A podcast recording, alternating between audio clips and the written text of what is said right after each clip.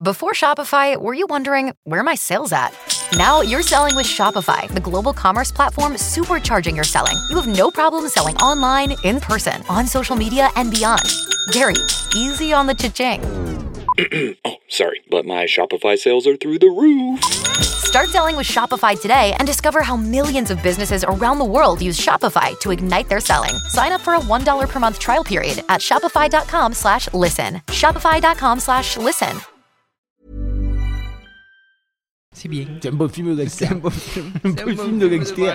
Ah très bon. Bonjour. C'est moi Orson Welles. J'aime pas trop les voleurs et les fils de pute. Salut c'est nos ciné, votre rendez-vous avec le cinéma version courte mais efficace, ça s'appelle l'Extra Ball, c'est notre manière à nous de mettre en lumière un film ou une série qui nous avait échappé ou la ressortie d'un grand moment de cinoche, comme c'est le cas aujourd'hui puisqu'on va parler de l'impasse de Brian De Palma qui refait un tour par les salles obscures. C'est l'occasion rêvée de l'évoquer avec mes camarades Yannick Tarrant, salut Yannick, et Stéphane Moïsaki, salut Stéphane. Salut Thomas. Allez, c'est nos ciné Extra Ball spécial l'impasse et c'est parti. Monde de merde. Pourquoi il a dit ça? C'est ce que je veux savoir. L'impasse Carlitos Way en VO, c'est sorti en 1993 à l'origine et c'est l'histoire du truand Carlito Brigante, Al Pacino évidemment, qui sort de prison après 5 ans derrière les barreaux grâce à son copain avocat David Kleinfeld, c'est Sean Penn avec une touffe de cheveux absolument mémorable et Carlito va tenter de se ranger des bagnoles mais malheureusement sans succès. Alors par où est-ce qu'on commence pour en parler? Il a pas marché sa sortie, il me semble, ce Non, film. c'est un euh, échec euh, Stéphane. Non, c'est un film qui n'a pas marché à sa sortie en salle. Il faut, faut replacer un petit peu dans le contexte euh, dans la carrière de De Palma. Euh, C'était euh, après euh, l'échec euh, au box-office de- du Bûcher des Vanités, Mhm. qui était censé être un très très gros film pour Warner euh, quand c'est sorti en 90. Il y avait quand même euh, Tom Hanks, Il avait coûté assez cher. très cher, Bruce. Willis, Melanie Griffiths, qui étaient tout- tous des stars à l'époque, et, et, et le, et évidemment le bouquin de, de Tomov qui était un best-seller et qui a été acheté très cher. C'est un gros beat, c'était une, gros, une gros- moi, moi, moi, j'aime, moi beaucoup, beaucoup le film, hein. c'est une grosse farce sur, sur le yupisme. Mm. C'est même, je pense que c'est un film qui est peut-être arrivé 3-4 ans trop, trop tôt. Euh, et, et- et en fait, il a enchaîné, il, s'est- il s'est dit bon, bah, je vais me refaire un peu et je vais faire un petit film à la De Palma derrière, euh, un petit truc à la, à la pulsion, à la, à la obsession, tout ça. Et en fait, il a fait l'esprit de Cain, qui, qui, qui est un four, hein, un ratage total, quoi. Euh, qui est un des, euh, de cette époque-là, en tout cas, un des rares vrais navets de, de, la carrière de De Palma, quoi. Où tout ce que, tout ce, parce que le cinéma de De Palma, c'est toujours à la lisière de, du ridicule. Du et là, en fait, ça, ça tombe Ça- en plein dedans, fond, quoi. là. Voilà, et, et- le film il va à fond. Donc il y, avait, il y avait une idée de se refaire aussi encore une fois avec euh, avec Carlitos Way parce que c'était, euh, euh, comment dire, dix ans après euh, Scarface, le de nouveau euh, un film de gangster, de nouveau avec Al Pacino. Euh, mais il faut rappeler que Scarface n'avait pas marché non plus à l'époque, enfin pas tant que ça en tout cas Non, quand c'est sorti quoi. Ouais, il était mais il avait, culte, déjà. il était, il avait, il- Entre-temps, voilà, en il avait une aura 93, culte. il était déjà, Et déjà tout le problème, tout le problème justement, c'est que je pense que les spectateurs qui donc ont redécouvert Scarface attendaient de nouveau Scarface avec, Scarface euh, avec 2. euh, voilà. et, et quelque part c'est Scarface 2. Mais Mais, mais ce n'est pas mais Scarface. ouais, pas Parce que le truc, c'est qu'en fait, en gros, c'est quoi Carlito Brigante? C'est euh, Scarface qui ne meurt pas à la fin Mm. et qui va en tôle et qui se dit Ok, il faudrait peut-être que je me remette en question en fait sur ma vie, quoi. Euh, bon, j'exagère, hein, t'as pas, le- pas, le- t'as pas le même setting non plus, t'as Non, pas non. tous ces trucs-là. Mais c'est un ancien trafiquant de drogue voilà, euh, qui se et, retrouve euh, en tôle, effectivement, normalement bah, ça- pour 30 ans et qui sort au ça bout de joue 5 pas ans. sur le ça joue pas sur le fantasme euh, tu vois tu Non. veux jouer à la vache non, non. C'est complètement le contraire Non, Voilà, pas et le tout truc, le et le truc, c'est un film extrêmement mélancolique sur un mec qui a euh, dont le seul rêve et tout le monde se fout de sa gueule en fait pendant tout le film c'est je veux récupérer 65 000 75 000 dollars pour avoir une concession euh, de voiture euh, en Floride et là tout le monde le regarde. Et la seule personne en fait qui a grâce à ses yeux c'est son ex petite amie euh, la- l'amour de sa vie quoi qui dit ouais ok je veux vivre ce, ce- rêve avec toi quoi. Et ce rêve c'est un panneau publicitaire euh, qui est affiché au début du film et à la fin et qui est le Welcome to Paradise quoi le, qui est voilà. Donc c'est un film qui est miroir quand même avec euh, avec Scarface. Il y a, beaucoup de de Palma c'est quand même un, cinéaste avant même qu'on puisse utiliser le terme à l'époque c'est quand même un cinéaste méta. C'est un mec qui a, énormément de conscience de sa propre mise en scène euh, qui fait les choses aussi à l'époque en tout cas de façon très intuitive malgré tout mais qui, qui pense beaucoup ces choses. C'est un des premiers films à l'époque euh, qui utilisait la prévisualisation pour, pour la mise en scène.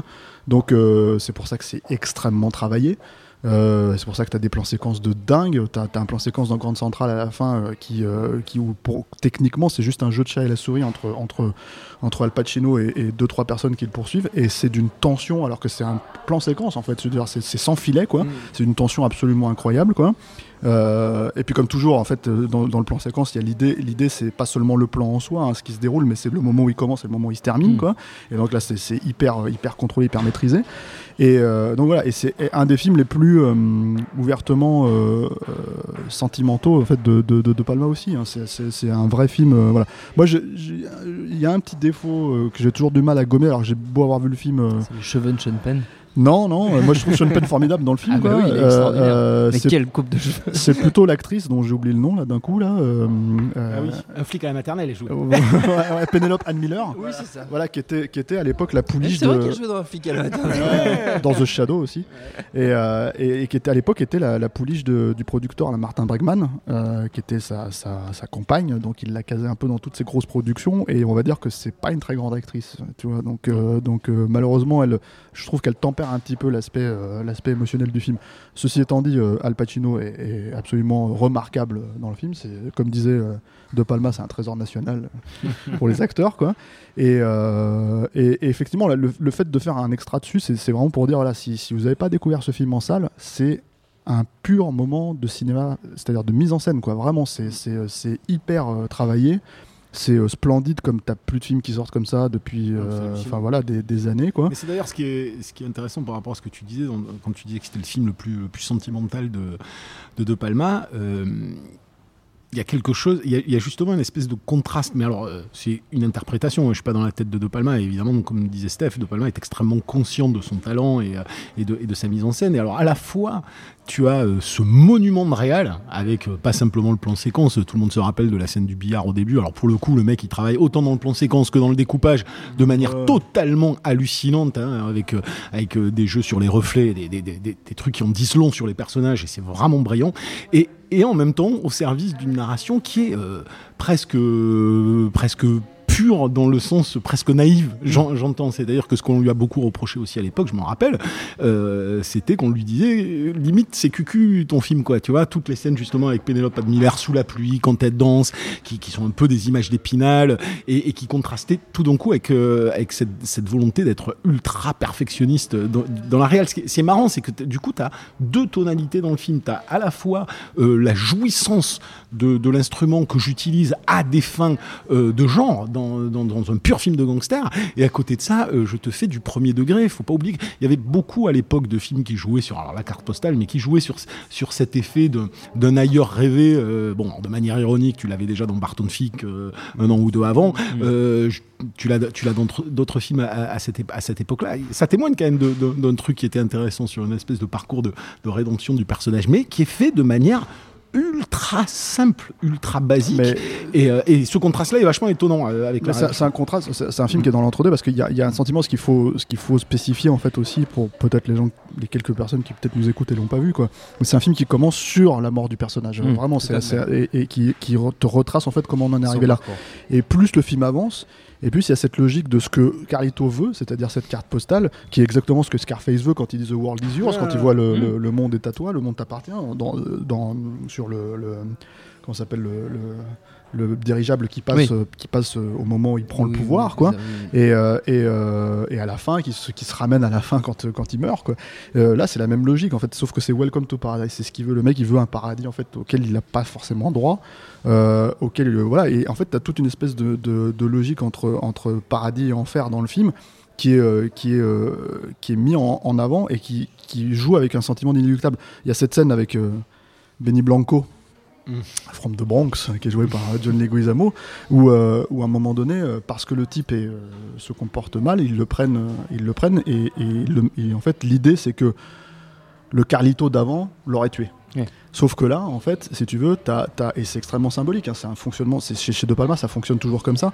Euh, là, dans cette scène-là, t'as un gros plan sur Pacino qui s'apprête à le, en gros, à le, à le fumer, quoi. Et, en fait, il est vraiment entre paradis et enfer. C'est-à-dire que tu as une imagerie, euh, le- la moitié de son visage est couvert par le rouge, quoi, et l'autre partie qui est complètement blanche. Et en fait, c'est il est vraiment dans l'hésitation. Est-ce que je le bute ou est-ce que je le bute pas? Et comme en fait, il veut changer, comme il veut justement se prouver à lui-même que euh, il ne- il ne- il ne- il n'est plus la personne qu'il était avant d'aller en prison, bah, il le tue pas, mais il le, il le- Maltraite. il le maltraite et ça va lui revenir à la gueule. Ça va lui revenir à la gueule, c'est ça le truc en fait. Et, et- et tout ce sentiment euh, totalement inéluctable euh, du film, c'est aussi ce qui rend le, le film extrêmement euh, euh, fort émotionnellement. C'est-à-dire que euh, si on savait pas en fait comment le film allait se terminer au moment où on est en train de le regarder, si on n'avait pas cette notion, on serait pas en train de se dire putain il faut qu'il s'en sorte, il faut qu'il s'en sorte. Il faut, tu, tu jouerais pas avec l'aspect totalement émotionnel du personnage. Quoi. Tu as de- tout- toute l'i- l'identification que, que, que construit De Palma euh, sur le personnage. Et, et du coup, c'est euh, ça en fait, c'est un film sentimental. C'est un film effectivement extrêmement osé dans tout ce qu'il essaye, euh, mais c'est une vraie tragédie aussi, quoi. Et, euh, tragédie, et voilà. Ouais, et puis c'est un miroir. euh, euh, un peu, c'est un miroir assagi de, de, de Scarface, si, si tu vois, Scarf... par rapport typiquement Je à, ne suis à- plus Scarface. Voilà, c'est ça non, le, ça, du truc. Je ne suis plus Scarface, et puis, et puis le rêve de Scarface, qui était déjà euh, violemment euh, attaqué dans le, dans le premier film, puisque c'est une success story ou un rêve américain, si tu veux, cocaïné, ultra violent, et, et, et- et que là, c'est le- le- l'exact inverse. Donc, donc forcément, c'est à la fois un anti-Scarface, mais à la fois un, un- un miroir, quoi, une autre possibilité, sûr, hein. et, et une autre façon d'attaquer euh, ce que stigmatisait euh, Scarface d'une autre manière. C'est en ça que ces deux films parallèles qui sont vraiment intéressants. Et puis, à mon sens, il y a un truc aussi, ce que- ce qu'on mettra jamais assez en avant, c'est que c'est un des films. Euh, c'est une des plus belles reconstitutions du New York des années 70. Quoi. Moi, euh, moi, si j'avais une machine à voyager dans le temps, j'irais tout de suite dans, dans, dans cette époque-là. Parce que Dans Carlitos Way. Voilà, dans Carlitos Way, parce que c'est vraiment c'est hyper bien retranscrit et le, le feeling est extrêmement là. Enfin, est vraiment là. Et le truc, c'est qu'il joue aussi. Enfin, c'est quand même un soundtrack avec beaucoup de disco, beaucoup de Ouais, trucs comme ça. Où normalement, enfin, c'est quand même, c'est quand même à la, pareil. Encore une fois, c'est très ringard de faire une tragédie ouais, avec euh, avec ce genre de, de musique, tu Mais vois. ça fonctionne. Et en fait, ça fonctionne totalement parce que, Ouais. parce que voilà, le, le processus d'identification au personnage est, extrêmement, est poussé à l'extrême, mais extrêmement fort. Il fonctionne très très bien. Mm. Et voilà, donc ouais, ça, si- si- franchement, ça ressort en salle. Il faut, c'est à voir, absolument, c'est à voir sur grand écran. sur grand écran l'impasse donc de Brian de Palma. Merci à tous les deux, merci à Jules à la technique et autant que pour l'accueil. Rendez-vous sur nosciné.com pour retrouver toutes nos anciennes émissions. On rappelle que Nos Ciné c'est un podcast du réseau Binge Audio à retrouver aussi sur binge.audio et à très vite pour un nouvel épisode.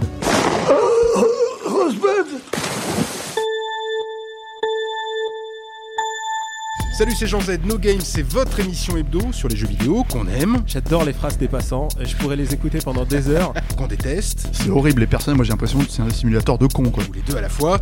No Game que vous pouvez retrouver sur iTunes, SoundCloud, Deezer, YouTube, Facebook, Twitter. À la semaine prochaine.